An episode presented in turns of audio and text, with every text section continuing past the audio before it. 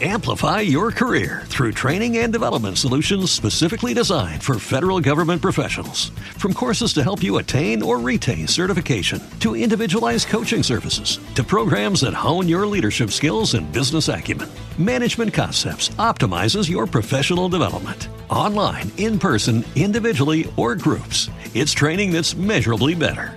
Learn more at managementconcepts.com. That's managementconcepts.com. Hola amigos y amigas, soy Jorge. Gracias por acompañarme a este que va a ser el decimosegundo capítulo de Con Halo de Misterio. Una vez más, un capítulo especial. Me animaron y hice un directo en, la, en Granada, en las jornadas andaluzas de podcasting. La verdad es que no sé cómo me atreví a hacerlo, pero salí muy contento. Este capítulo va dedicado a todos los que estuvieron allí, que me animaron, que me oyeron y también a otra persona más a Pedro Lucena, que me suministró la camiseta, que fue una armadura que me permitió superar un poco los nervios y hacer esta grabación. Disculpad también algunos momentos que se escucha un poquito mal y que falló el micrófono inalámbrico a la hora de empezar la primera mini encuesta. Pero no doy más la tabarra y escuchamos el directo. Gracias.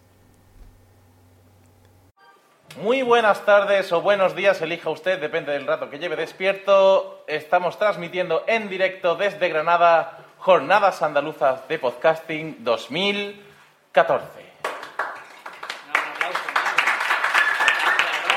Como podéis observar, aparte de directo, tenemos público que para eso han venido, son todos guapísimos. Este que les habla es Javi Marín y seré el conductor de esta, la jornada andaluza de podcasting. En fin, nuestro programa comenzará en breves instantes con Halo de Misterio, un programa, pues eso, sobre misterio. Ni siquiera nos ha contado qué es lo que nos va a hablar hoy. Estoy con una dialéctica horrorosa, me estoy liando muchísimo. Después, a la una y media, disfrutaremos de los condenados. Ya sabéis, sus críticas, sus chascarrillos y sus mujeres les van a querer matar, como siempre. Después nos iremos a comer y os dejaremos con una música preciosa, me parece. O a lo mejor no es fea, pero quién sabe. Y a la vuelta, eso de las 16.45, las 5 menos cuarto de toda la vida, podremos disfrutar de elpodcast.es, un podcast maravilloso donde sale un muchacho guapísimo. Hablo de Jesulín Guapí, por supuesto. Después, ciencia y humor a partes iguales con la guardilla. Y para terminar, Gravina82 nos hará reír sin cesar. En fin, os cuento que las jornadas andaluzas de podcasting llevan celebrándose cuatro años. Primero fueron en Nueva York, luego Toronto, Luego ya pues nos vinimos a Sevilla, en una localidad que se llama Mairena. Mairena, Sevilla, Cádiz y ahora Granada. A donde iremos el año que viene es todo un misterio. Como misterio nos trae Jorge con su podcast Con Halo de Misterio.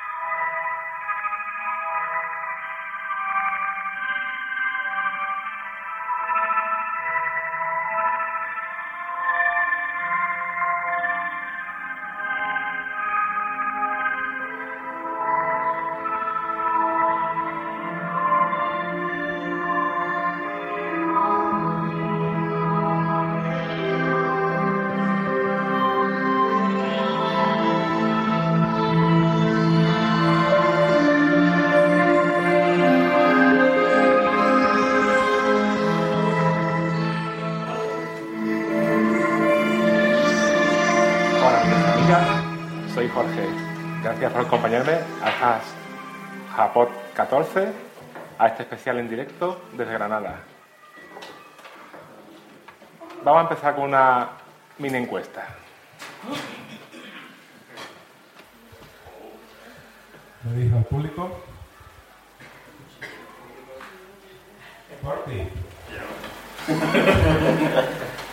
A empezar con un tema que va a dar muchísimo, muchísimo miedo. Esta noche creo que no vais a poder dormir del pavor que vais a tener, ¿de acuerdo? Orti, ¿sabes si en tu casa tiene un contador eléctrico digital o es el analógico que da vuelta toda la vida? Yo creo recordar que yo no lo tengo dentro de casa, pero... Y, y ahora que me hace esta pregunta creo que me alegro, ¿no? Creo que lo tengo fuera tengo digital, tengo digital. Vaya,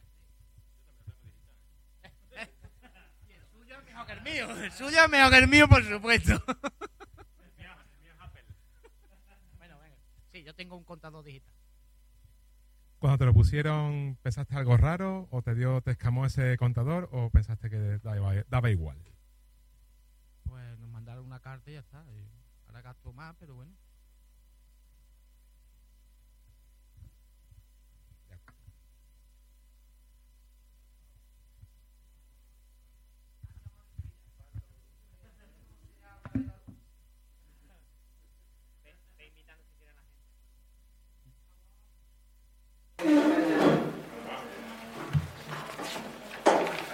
Bueno, por motivos técnicos vamos a dejar la encuesta. Creo que no estamos mal de todas maneras.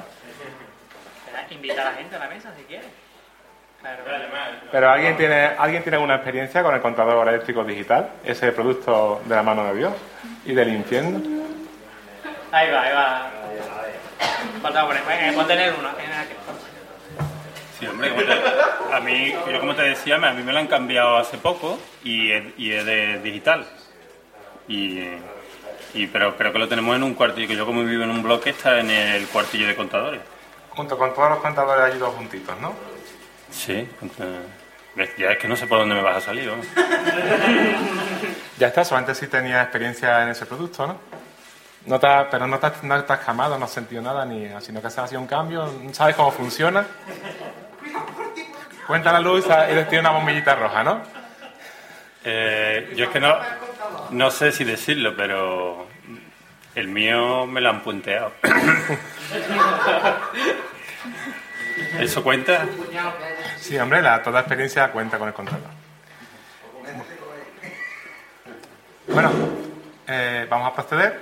Eh, primero voy a contar las ventajas que va a tener las compañías eléctricas con el- la implantación de este producto. Las ventajas o desventajas que van a tener los usuarios. Creo que todos los que estamos aquí, no hay nadie que trabaje para Endesa, ¿no? No, me lo imaginaba. Un poco tarde para preguntarlo, ¿no?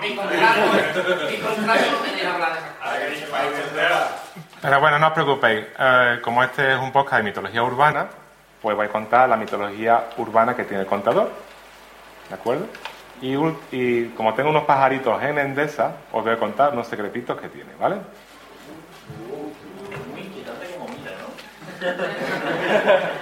Lo hace muy bien.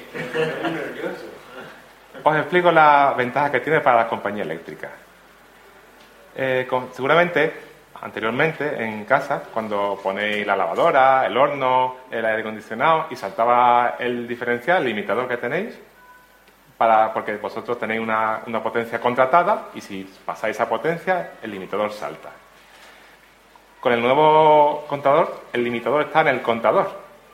De forma que las compañías se libran de que la gente quiten el limitador para que en- un momento puntual, por ejemplo en verano, que ponéis más aire acondicionado, pues podáis consumir más sin tener que pagar esa cuota excesiva. ¿Vale? Ya no se podría puentear. Eh, me pregunta Jesús Estepa que si se puede puentear. Se puede puentear igualmente. La diferencia es que ah, este tienes que puentearlo de una manera, el otro podías meterle un freno en el disco, lo que sea. De todas formas, te aviso que las compañías tienen también sus contadores y sabéis qué rama le está timando. Pero claro, ya tienen que investigar más a quién es el que de todo el grupo quien está timando. ¿De acuerdo? Y aquí eh, empieza lo gordo por si no sabéis. Los contadores tienen telegestión. ¿Eso qué significa? Que no tiene que ir un hippie, un tío, todos los meses o cada dos meses a ver qué es lo que habéis consumido. Transmiten los datos de consumo y entonces, pues otro parado más, un saludo para Javi Marín. Otro parado más que ya trabaja poco, trabajaba, parecía que trabajaba cada dos meses, ¿no? Iba a ver contador, pues ya no hace falta. Le mandan los datos de lectura a las compañías electrónicas. ¿Vale? Que no pague la luz, o dan de baja sin que tenga que ir el electricista a cortarlo. Y lo indican en, el LED, ¿de acuerdo? La pantalla indica que estáis de baja. Y si volvéis a pagar, tampoco tiene que esperar a que venga un electricista. Los pueden dar de alta directamente.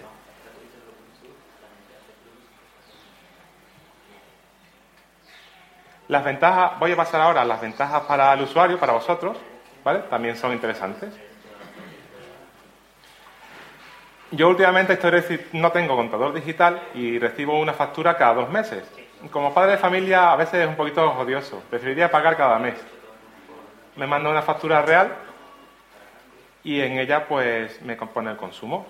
Ahora con este nuevo contador vais a tener una, una factura real mensual. La telegestión lo permite y la ley también lo propicia. Disculpad esta interrupción. No sé si por los nervios o por lo que sea, se me olvidó comentar algo importante. Que olvidé, que olvidé totalmente decir en el directo. Es algo supuestamente beneficioso para los propietarios de un contador eléctrico digital. Si el gobierno hace un cambio de la tarificación, el día que hace el cambio de la tarificación no va a haber un funcionario de la empresa eléctrica mirando tu contador para contabilizar justo en el momento cuántos kilovatios tienes. No, hacen una media ponderada que por supuesto siempre es beneficiosa para la empresa eléctrica. Con el contador eléctrico, al tener la telegestión, te pueden aplicar exactamente en el momento del cambio de la tarificación cuántos kilovatios tienes, por lo cual es un sistema más justo. Vamos, que no te la meten tanto. Venga, seguimos con el directo. Un tema también muy escabroso es que se van a aplicar una serie de tarifas eléctricas mm, por horas. No sé si habéis escuchado hablar de ellas. Claro, la, tarificación por horas sería imposible sin un contador que leyera l- la luz en, en- cada instante, en cada hora. De hecho, hace una transmisión de datos cada seis segundos. ¿De acuerdo? Y bueno, eh, la parte es mala también para los usuarios, pues en, la factura tenéis que pagar un alquiler del contador, sube esa tarifa, no es mucho, depende, sube de aproximadamente de 50 céntimos a 1,80 euro al, al mes.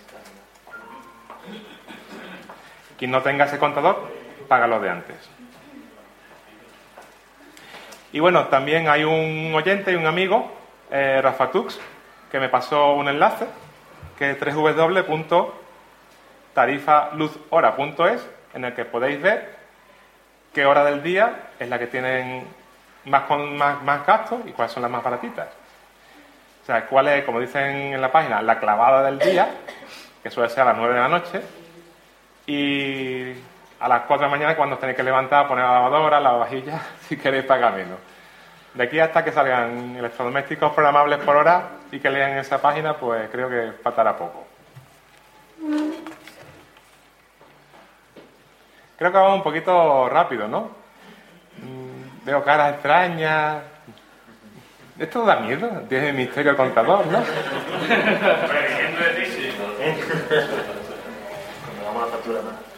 Pasa que aquí en España, políticamente, hemos estado muy tranquilos con el contador. Pero en otros países, en Francia e incluso en Estados Unidos, ha habido protestas para que no se implementara. Aquí parece que hemos protestado por otras cosas. ¿Y por qué? ¿Cuáles son las bases para protestar por el contador eléctrico? Pues son varias. Algunas son interesantes, otras son un poquito perogrulladas. Por ejemplo, que se quejan de que dice que los ladrones tienen más fácil ver si un contador está contando o no. Antiguamente, el contador antiguo eh, daba una rueda de vueltas. Ahora, el equivalente a dar una vuelta es un LED rojo que se enciende. Si veis un contador que no da vueltas, que no se enciende esa luz, pues no hay la casa está vacía, ¿no? Supuestamente. Podría haber un- uno leyendo un libro, un- una lamparita. Y si está como un loco el LED dando vueltas, pues que está lleno y se ve a casa con la luz encendida y la gente dando vueltas, ¿no? Por eso me parece un poco, un poco tonto este motivo de protesta. Pero también se quejan de que, se han quejado en Francia en, en otros países, de que el método de transmisión que usa es WiMAX. WiMAX es una tecnología inalámbrica con una potencia 40 veces superior a la que usa un Wi-Fi. O sea, es una queja por emisión de radio electromagnética. Claro, tú ves un, dice, este típico que se queja de que el teléfono, las antenas de teléfono, si tú, como Porti, que vive en un bloque con todos los contadores juntos, pues eso multiplicado por 40, wifi, pues asusta. Pues nada, en España no funciona por WiMAX, va por tecnología PLC. Los datos lo transmiten por, el cable eléctrico, así que no hay aumento de, de radiación, por lo menos aquí en España. Y el tema más escabroso de la telegestión es que con un buen modelo matemático las compañías eléctricas pueden saber exactamente cuántas personas hay en la casa, qué es lo que están haciendo en función del gasto eléctrico que tengáis. Y eso es real. En todo momento. ¿Alguien de aquí ha firmado un contrato de privacidad con Endesa? De privacidad. Sí, porque con el contador saben, pueden saber perfectamente cuántas personas hay, qué es lo que están haciendo, a qué hora entras, a qué hora sales, lo saben todo. Pero bueno, tú también cuando te, cuando haces, ¿cómo se llama? El- No, cuando te empadronas, tú tienes 50 personas, viven allí. ¿no? ¿Sabes? Ella buscando. Sí, pero eh, saben, te- también te preguntan, si te preguntan, ¿y a qué hora entras tú a trabajar? ¿Y a qué hora llegas a casa? ¿Y, cuán- ¿Y a qué hora te duchas? ¿Y a qué hora ves la tele? ¿Y cuándo pones la lavadora y lo saben todo? La hay una queja porque no hay ningún, saben muchos datos de ti mediante este sistema, pero no hay ningún, ningún contrato de, de- de privacidad por medio. Esa es la razón. Hombre, quien dice la electricidad dice también la compañía de teléfono sabe a qué hora os conectáis al Twitter, o cuando navegáis, o cuando chateáis, ¿sabes? Y tampoco habéis firmado contrato de confidencialidad. Pero esta parte entra dentro de la mitología del contador y es uno de los motivos de las protestas que ha habido en otros países, que aquí, como he dicho, nadie se ha movido para, protestar. Igual, mi madre lo cuenta toda la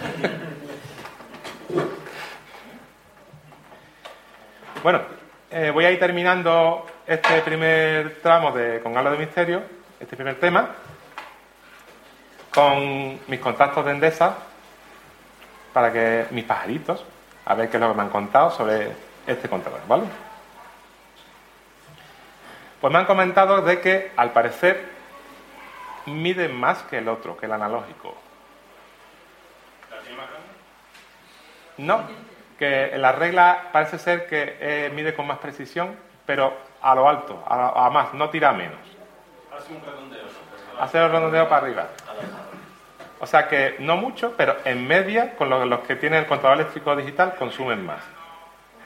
¿Vale? Así que. Los que no tengáis el contador eléctrico electrónico, valga la redundancia, y os fastidia como a mí el hecho de pagar una factura cada dos meses, que sepáis que podéis llamar a Endesa y pedir que os facturen cada, dos- cada mes. Recibiréis una factura estimada y otra real, pero por lo menos podéis pagarla en dos meses. A mi caso son 200 euros, pues sí, sí. A mí me viene bien. Consejo para economía condenada. A mí me extraña mucho que tú no lo tengas ya punteado.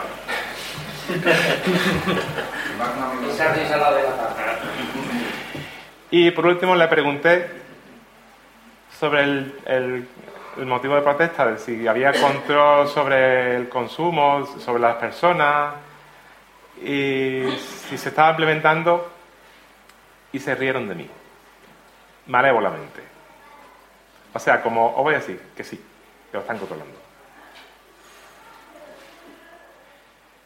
Y hasta aquí la primera parte de Con Halo de Misterio.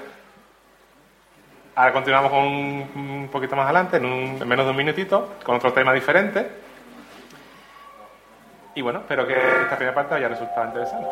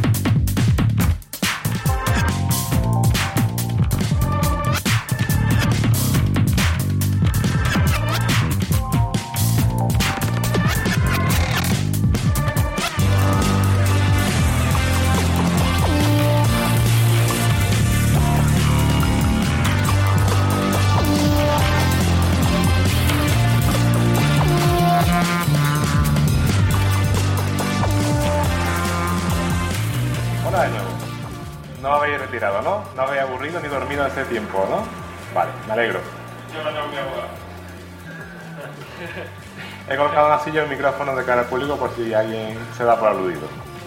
Para el siguiente tema.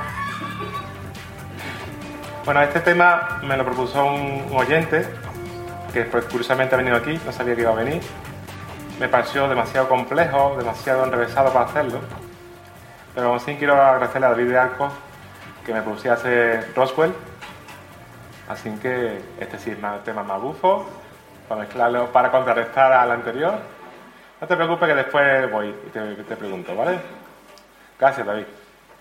Pues eso, es un tema que era demasiado enrevesado, demasiado confuso, y se me ocurrió la idea de, de hacerlo desde un punto de vista. Digo, bueno, pues vamos a ver qué es lo que dijo la versión oficial y comparamos con la no oficial. Pues me encontré que la versión oficial también era enrevesada. Había diferentes versiones oficiales. Digo, ¿esto qué, esto qué, qué narices es? Y fue cuando me decanté a hacerlo y también porque creo que da un poquito de juego para, por si alguien quiere hablar o comentar su opinión aquí, ¿vale? Antes de empezar con el tema, me pongo en antecedentes históricos. El suceso de Roswell ocurrió a principios de junio de 1947. Hacía apenas dos años que había terminado la Segunda Guerra Mundial. Y la verdad es que la gente estaba un poquito escamada en Estados Unidos con el tema OVNI. Precisamente antes de la guerra había ocurrido lo de la Guerra de los Mundos, famoso de...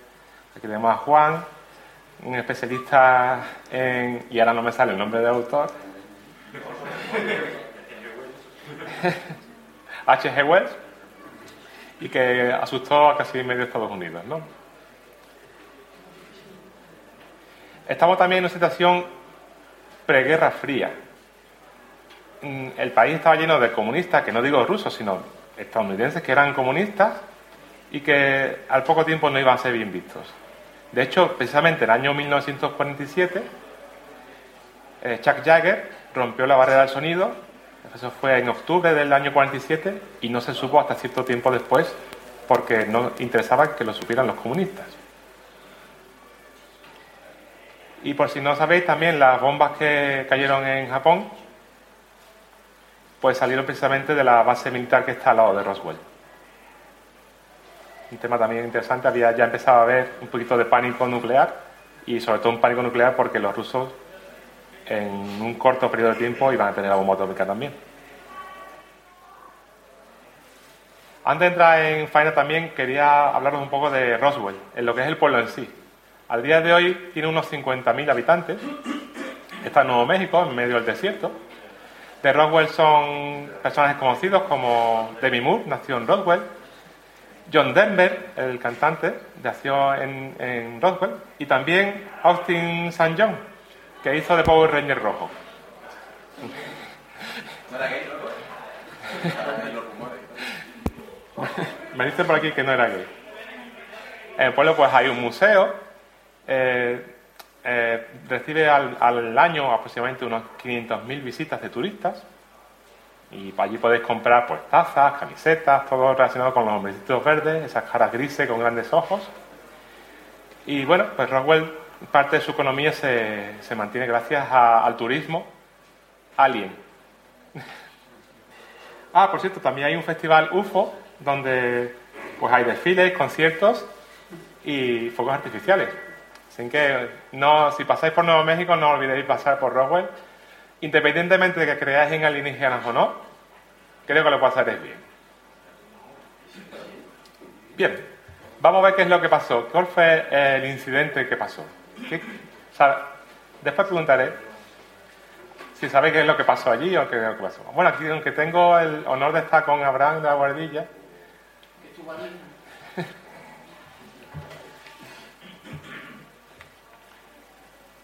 Pues bueno, a principios de junio del 47, eh, el capataz de una granja encuentra unos restos. Son restos brillantes y formados como de papel de aluminio, en tiras de goma, papel plateado y papel, eh, varillas de madera y papel grueso floreado. Yo no sé si los aliens vinieron de camping, pero eso espero que encontré. Este hombre, de todas formas, eh, ya había visto restos de globos, globos meteorológicos de la base militar. Pero le resultaron extraños, no eran los, mismos de siempre.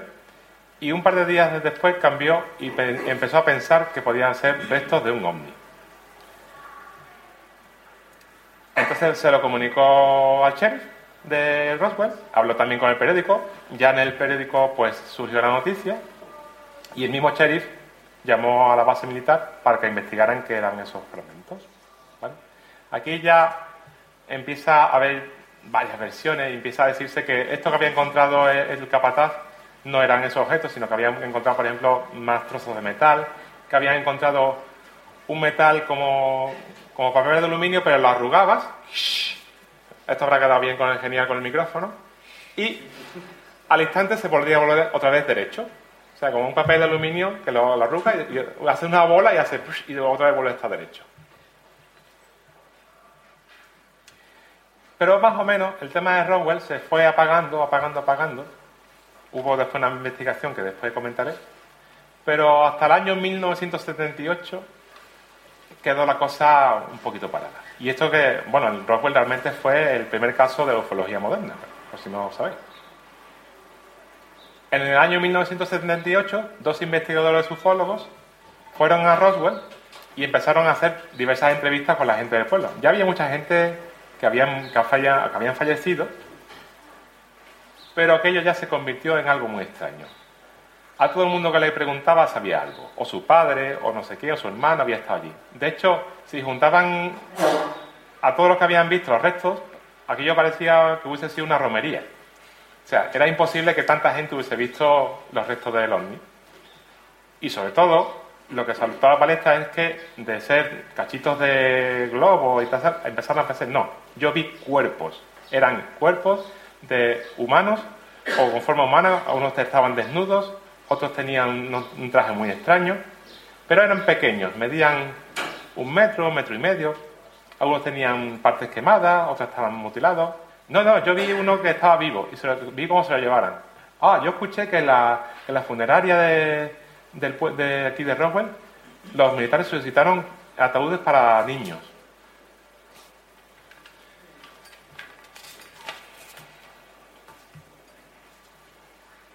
Entonces, toda esta información era un poquito contradictoria, ¿no? Unos habían visto dos cuerpos, otros había- habían nueve, y fue donde empieza un poco el, lío de Roswell, ¿no?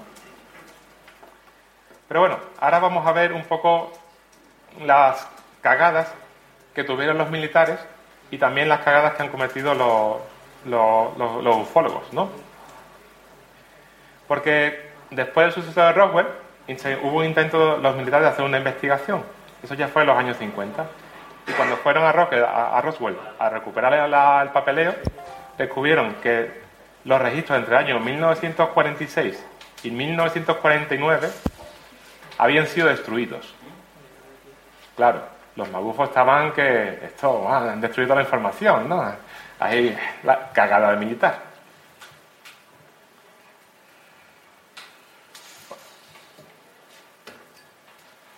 Quince años después ya hubo otra investigación más seria y se achacó el, el tema de los cuerpos encontrados a que había habido un experimento hecho en el año 1953 en el que habían subido dummies en globos y que lo que había visto la gente pues habían sido dummies.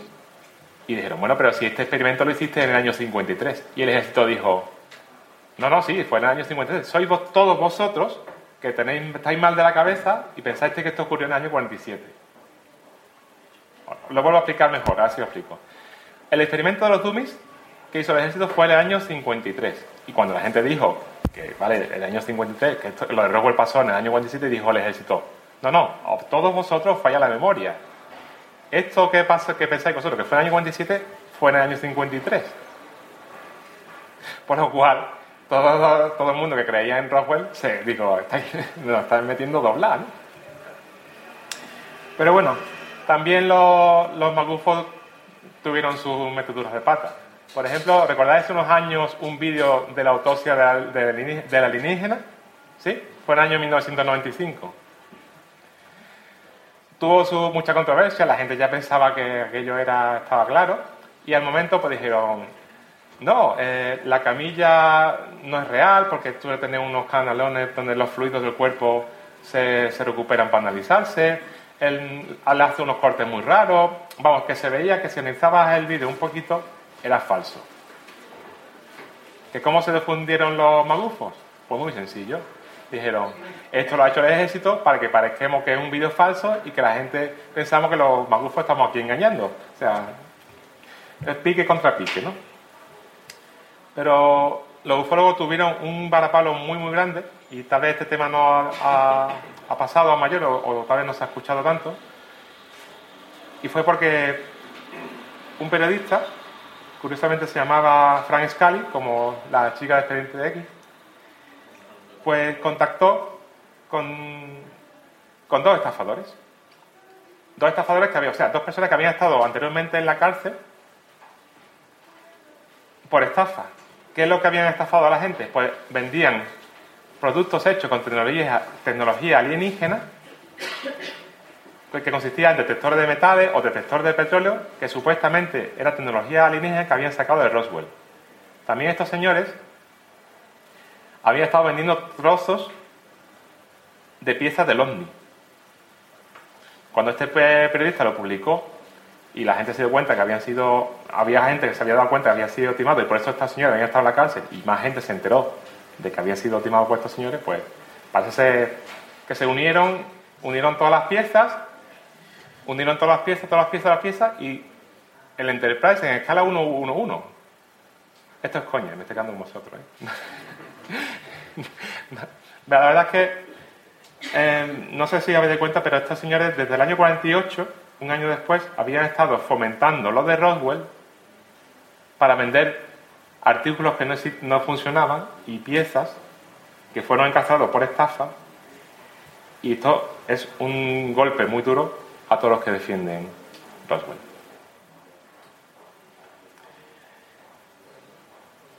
Realmente, el- en el año 47, el ejército estaba haciendo un experimento en Roswell que consistía en unos globos aerostáticos especiales. Llevaban unos, unos micrófonos muy sensibles porque los querían colocar para averiguar si los, si los rusos estaban teniendo ya bombas atómicas. Lo que esperaban es una explosión atómica, en una prueba atómica de los rusos. Y se achaca a que los globos estos extraños, el, el del proyecto Mogul, que eran diferentes, era lo que cayó en Roswell. De todas formas, ¿alguien se quiere sentar aquí? Por favor, ¿alguien quiere sentarse aquí? Que me dé su opinión sobre Roswell. Por ejemplo, David, ¿te ha, te ha tocado? ¿Tú fuiste el culpable?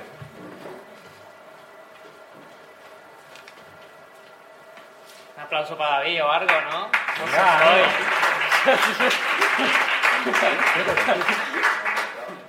Soy. Hola, David. No, eh, hombre, ponte al otro, al otro sentido porque para que te vean en casa. y. Claro. Está muy grande, ¿eh?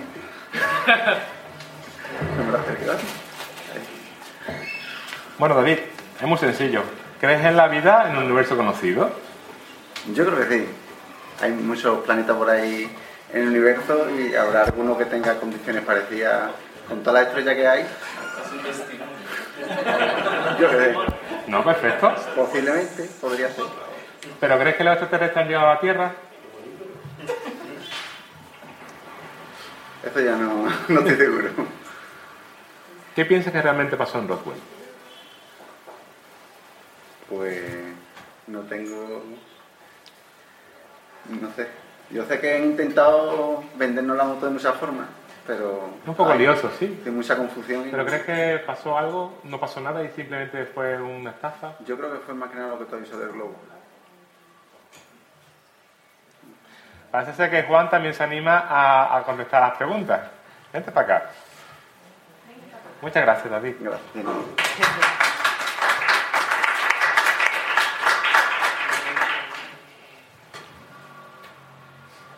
Hola, Juan. Un aplauso, ¿no? Que sea mi aplauso, pero creo que no. te preocupes, son las mismas preguntas. ¿Crees en la vida en el universo conocido? Sí, porque no, si estamos nosotros, seguro que hay alguien más por ahí. ¿Piensas que los extraterrestres han llegado a la Tierra? Eso ya también es más complicado, pero bueno, no, no lo sabemos, ¿no? Yo, yo veo Star Trek y esto está lleno de extraterrestres, así que yo me lo tengo que creer. Y si no te has aburrido mucho, ¿qué piensas que pasó en Roswell? No lo sé, no te puedo decir, no creo yo que fuera una nave extraterrestre, seguro que fue cualquier cosa que cayó y se lió, todo se fue liando un poquito más y al final tenemos extraterrestres, autopsia y tenemos de todo. Bueno, la verdad es que, mm, como he comentado, Roswell ya se nutre económicamente del suceso. La verdad es que realmente ha sido una pena que un pueblo que, que entero que, que vive de eso, pues que, que pierda su economía por, por descubrirse el pastel, ¿no? Pues nada, pues seguiremos creyendo en ello porque los puestos de trabajo tienen que seguir ahí. Bueno, lo importante es divertirse, mientras no perdamos, no nos engañen y no nos estafen con tecnología alguien, creo que está bien. ¿Alguien más quiere dar su opinión? Hombre, ¿Así? ¿Algún voluntario? eh, ¿alguien está enseñando? No, venga, os voy a dar tranquilidad. Gracias, Juan.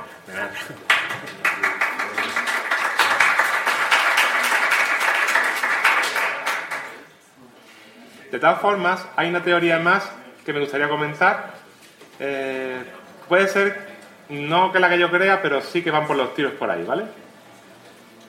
Existe una teoría, hay una, teoría, no es mía, pero que algo pasó en, Roswell. Y es que hacía un par de años que había terminado la guerra, la guerra mundial y que los americanos querían hacer pruebas de altitud con humanos. ¿Qué podemos usar con humanos? Por ejemplo, los prisioneros japoneses. Los subimos arriba, había prisioneros japoneses todavía en Estados Unidos, los subimos arriba, hacemos pruebas de cómo hubo un accidente, cayeron. Entonces, lo que quiero decir es que si los cuerpos que hubo o pudiera haber eran de japoneses pequeñitos, además, para subirlo en globo, van a coger, van a coger al japonés, al más chico y al más canijo. Que se estrellaran podían ser confundidos por aliens. Entonces, lo que quiero explicar que tal vez no ocurrió algo gordo como que vinieron alguien, pero sí que ocurriera que ocurriera algo grave, algo tan grave como para que el, ejército lo intentara tapar. Si habían usado prisioneros para un experimento, o incluso alguien habla de niños y que ocurrieron accidentes, eso a nadie le interesaba que se supiera y lo taparon, lo taparon en plan bestia. Es otra teoría, la podéis crear o no, la podéis creer o no, pero es otra teoría. Algo, y esa es la conclusión. Bien. Bueno, me voy despidiendo ya, ya os dejo. Los próximos que sois son los condenados. Un podcast muy divertido sobre la vida del hombre casado. Yo soy Jorge, me podéis encontrar en Twitter como arroba alomisterio y mi dirección de correo electrónico es con alomisterio. Nos vemos pronto, muchas gracias.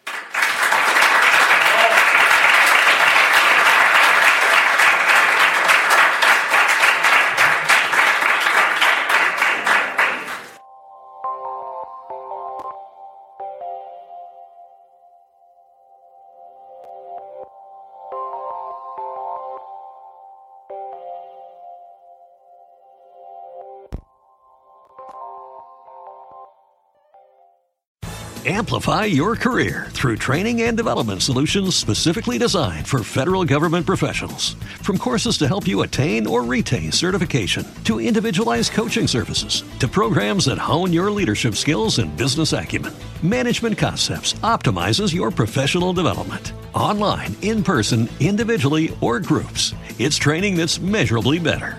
Learn more at managementconcepts.com. That's managementconcepts.com.